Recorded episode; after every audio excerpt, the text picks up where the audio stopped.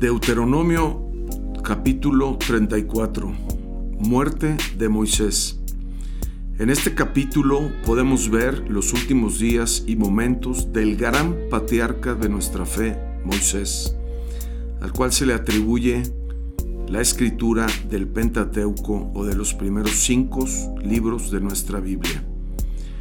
En el verso 4 hay un diálogo que dice lo siguiente, entonces el Señor le dijo a Moisés, esta es la tierra que le prometí bajo juramento a Abraham, a Isaac y a Jacob, cuando dije, la daré a tus descendientes.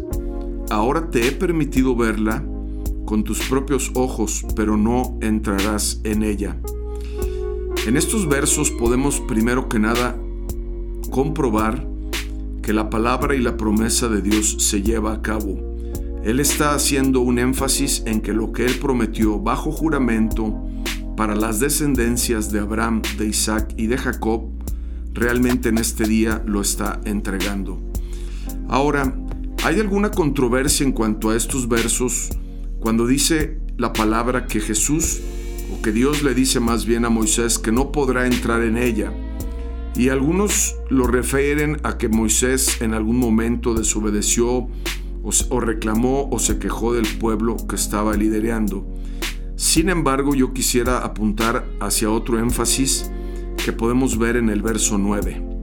Y dice lo siguiente. Ahora Josué, hijo de Nun, estaba lleno del espíritu de sabiduría, porque Moisés había puesto sus manos sobre él. Así que el pueblo de Israel lo obedeció haciendo todo lo que el Señor le había ordenado a Moisés. Yo pienso que Moisés no entró en la tierra prometida porque, sabes, nosotros como líderes, como sacerdotes en nuestro hogar, como líderes de ministerio o como pastores en una iglesia, tenemos que ver hacia adelante y pasar la estafeta para las generaciones que siguen atrás de nosotros. Y yo creo que si Moisés hubiera pasado al la tierra y lo hubiera podido conquistar, hubiera restado autoridad y plan de lo que Dios tenía para la vida de Josué. Así que finalmente podemos encontrar en esta escritura a un hombre que fue usado por Dios como ninguno otro hasta esa época y que logró liberar al pueblo y que logró hacer muchas cosas y maravillas. De hecho dice en los últimos versos que Moisés realizó con gran poder hechos aterradores a la vista de todo Israel.